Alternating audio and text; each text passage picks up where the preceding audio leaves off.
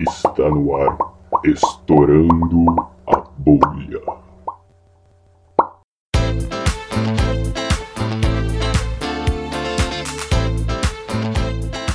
Então, professora, a gente conversou um pouquinho sobre seu apelido, que pelo jeito não faz sentido nenhum, sobre o que você faz e agora num aspecto um pouquinho mais geral. Como que seria a vida de um geólogo? O que você faz como um geólogo no seu dia a dia? Ah, Como a gente falou, tem muito, muitas áreas diferentes na geologia. Eu acho que o que elas têm em comum é uma tendência que, bom, não é todo mundo, mas quase todo mundo eh, sai para adquirir dado no campo, em todas as áreas da geologia. Então, essa é uma característica do geólogo, é viajar muito, né? Viajar a trabalho. Na- nas férias, as pessoas vão viajar e os geólogos ficam em casa, né? O geólogo é um cara que normalmente está aqui nas férias.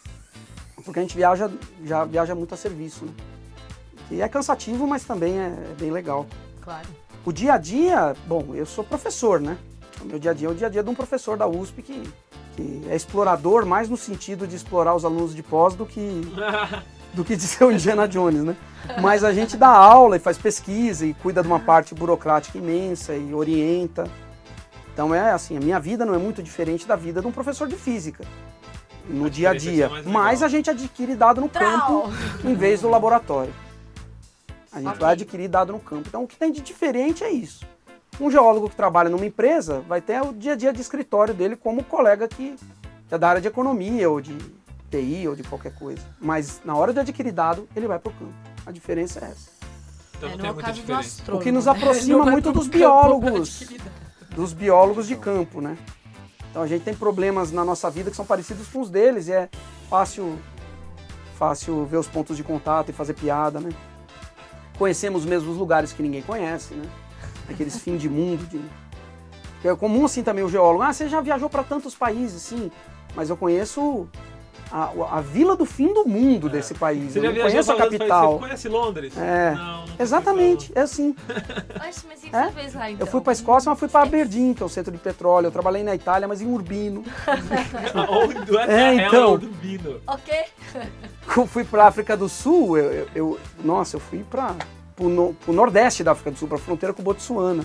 Nunca fui para Cape E Town. Botsuana é um país. É. Fique claro aí. E já falando dessa, dessa parte de ter bastante viagem de campo, pra você, assim, quais das viagens de campo que você já fez na sua vida, quais foram as mais importantes, tanto academicamente quanto pessoalmente? E as mais E engraçadas. as, também. é, É assim, tem uma fase da carreira do geólogo que ele está fazendo mestrado, doutorado, que ele vai muito para um lugar só. Né? E a área que eu trabalhava nessa época é no Rio Grande do Sul, perto da fronteira com o Uruguai. Então essa é uma área importante para mim, que eu, me, eu tive minha formação como geólogo de campo lá. O que você estudou lá? eu estudava umas rochas é, cambrianas e, e neoproterozoicas, umas rochas de mais de 500 milhões de anos, que tem depósitos fluviais, numas bacias pequenas, que eram uns- umas bacias. Bom, é muito termo técnico, né? Mas eram umas bacias como as do leste da África, assim, os rifts, que abre umas uns buracos, né? Que tem falha dos dois lados. É, eu não gosto de falar isso porque chamavam, diziam que aquilo era a valeta do ninguém, né? Isso me magoava. Mas é um buraco que encheu de sedimento, o sedimento era por rio, e eu estava tentando entender aqueles rios, e a relação deles com a tectônica. Mas eu fui muito para o mesmo lugar nessa fase, então isso é importante, né?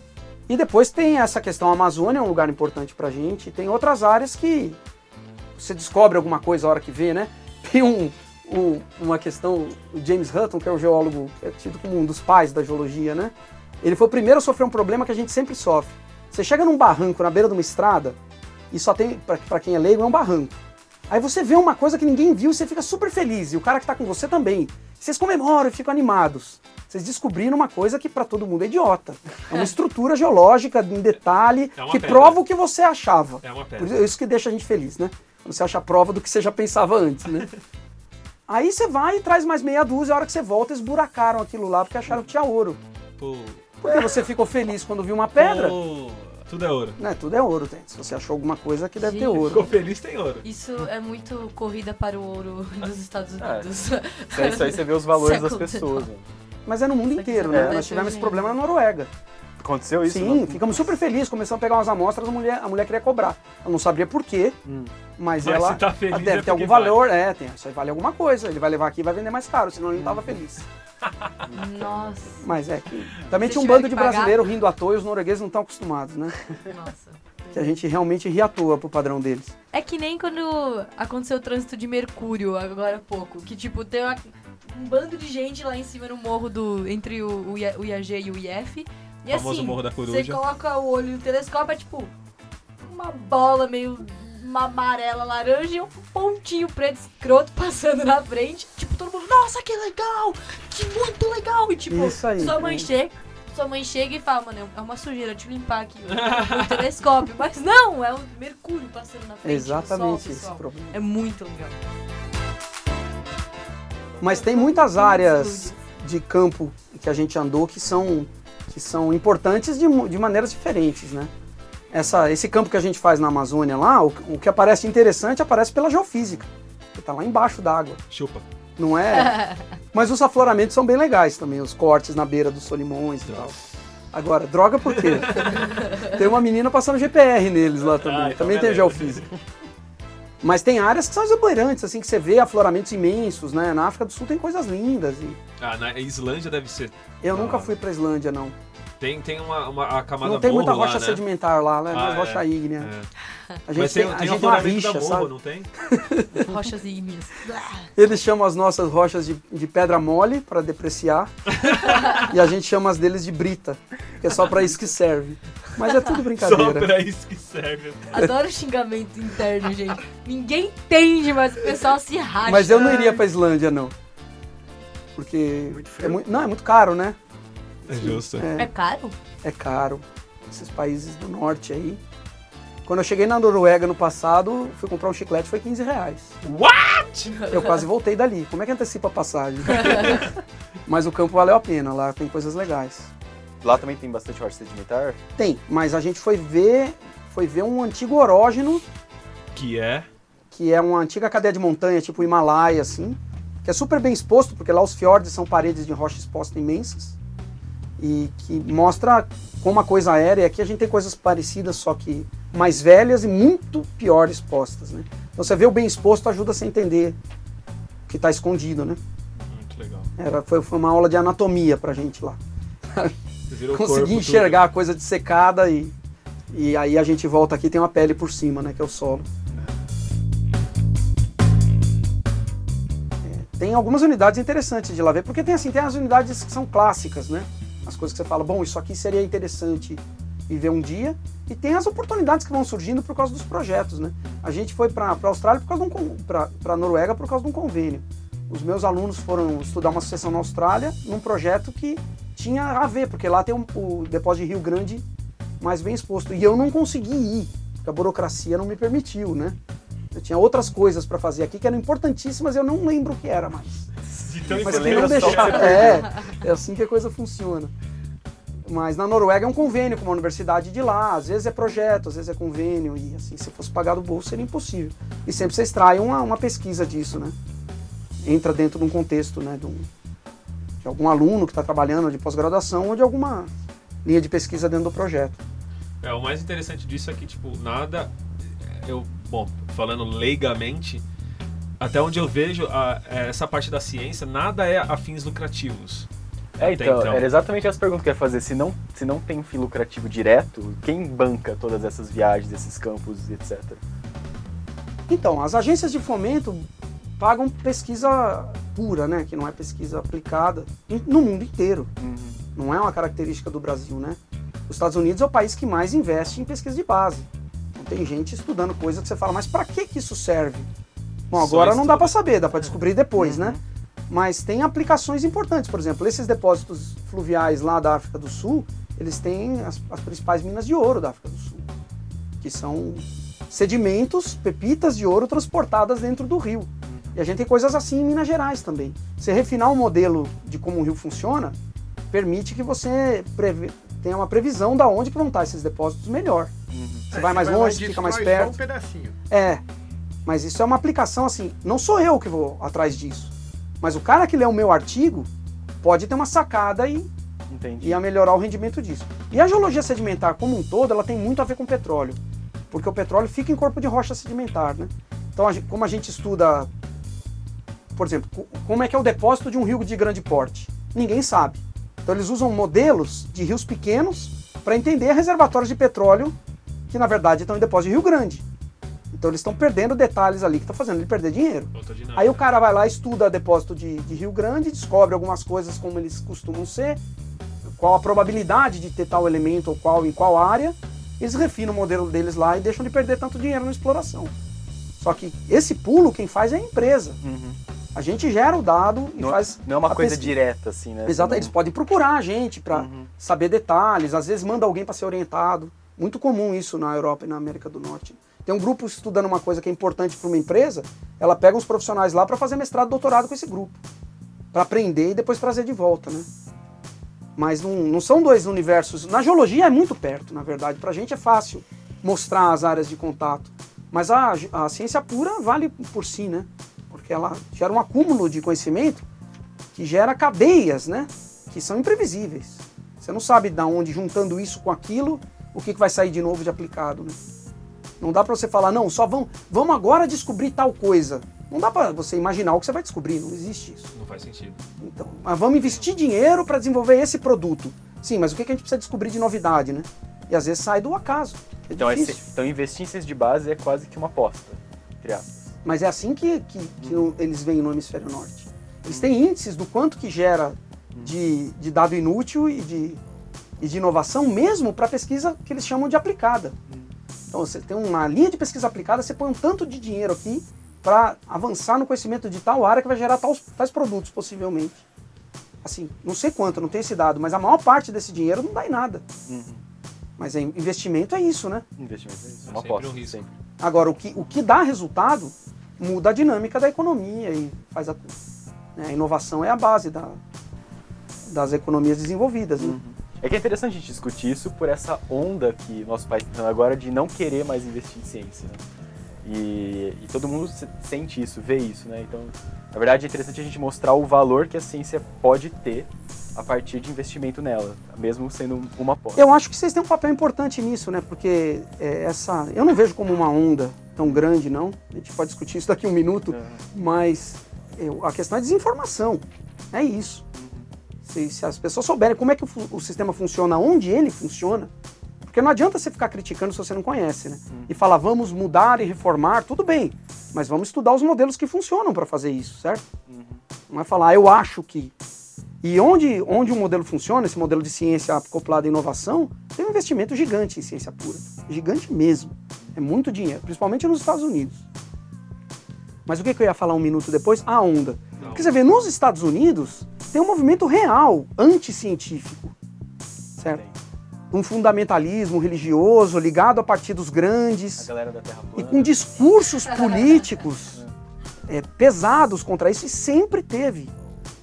Mas mesmo assim, nem democrata nem republicano deixa de investir no que eles sabem, que é o único diferencial que eles têm como país. É o único. É ter mais ciência e mais tecnologia, e as coisas andam junto, né?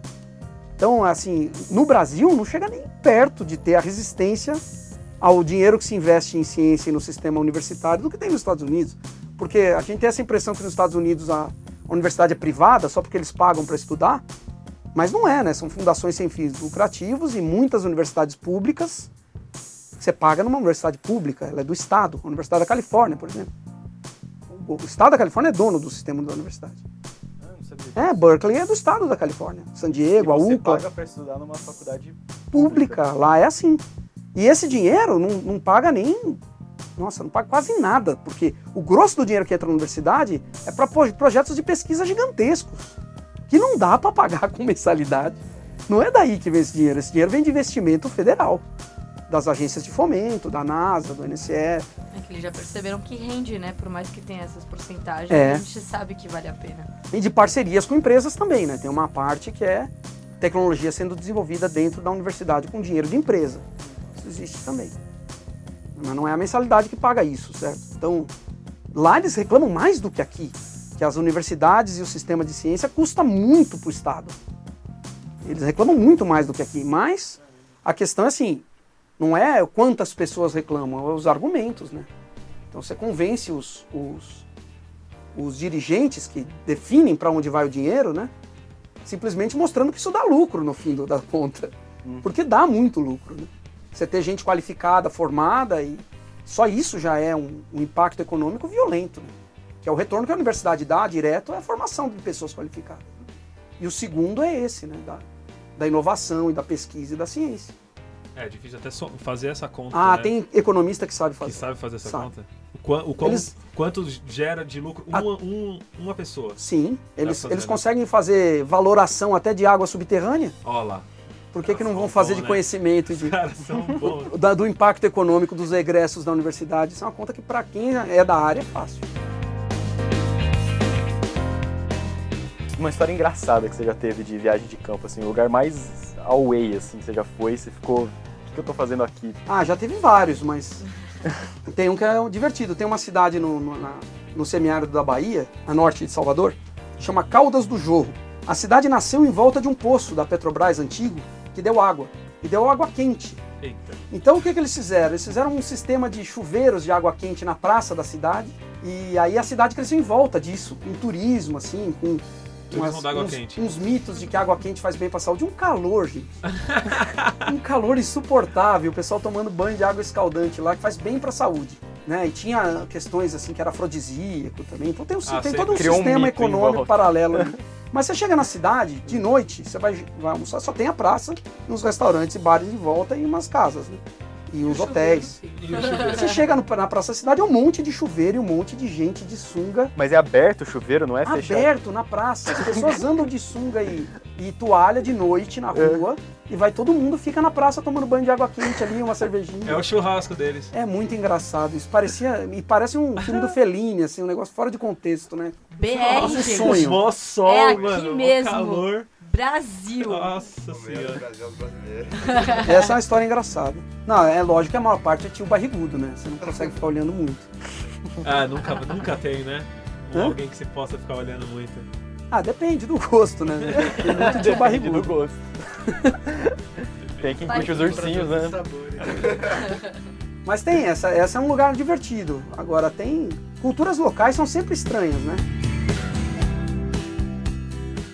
É, se já- alguém já, já re- recebeu você ou o grupo de pesquisa no tiro, na bala?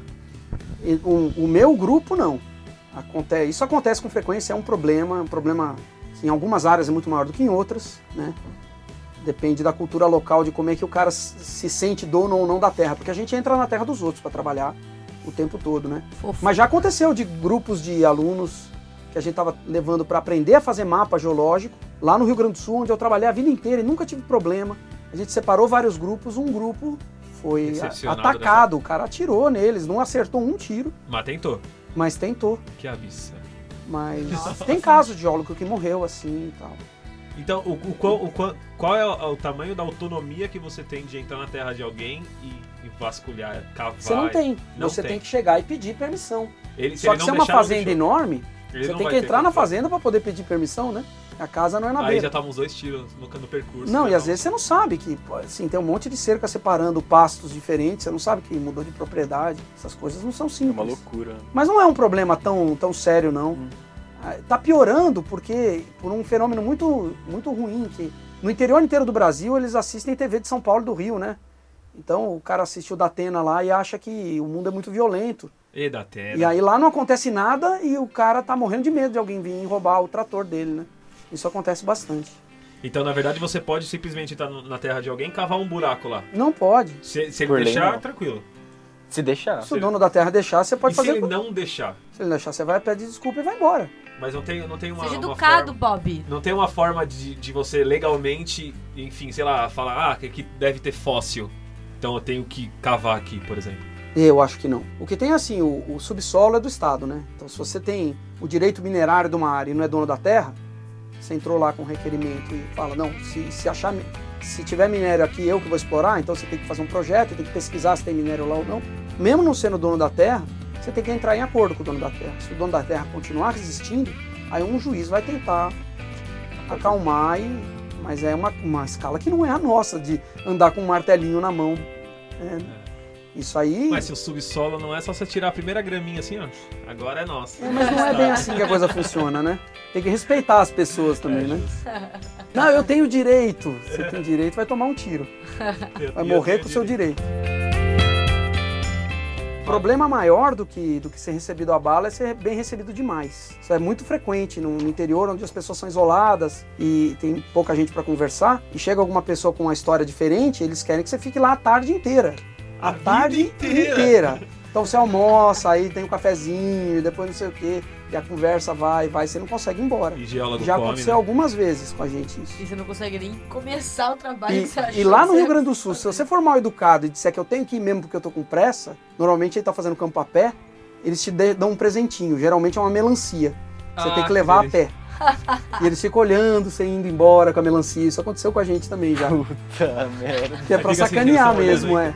Eles tão Mas é, é difícil, isso é difícil. Porque o ritmo de vida deles é outro. É Eles não conseguem entender que a gente no tá lá e tem um calendário como se fosse o da cidade, que tem pressa, tem metas. É difícil. A- A gente passa por mal educado muitas vezes. Ah, mas um bolinho você nunca recusa, né? Não, não. Nem almoço. Nem almoço. A gente tem um lanchinho de pão com presunto e queijo, que é o mesmo desde sempre, né? E o, e o presunto tá dois dias lá É, no então. sol. Se oferecer almoço, a gente Olha, sempre eu almoça assim. seu churrasco.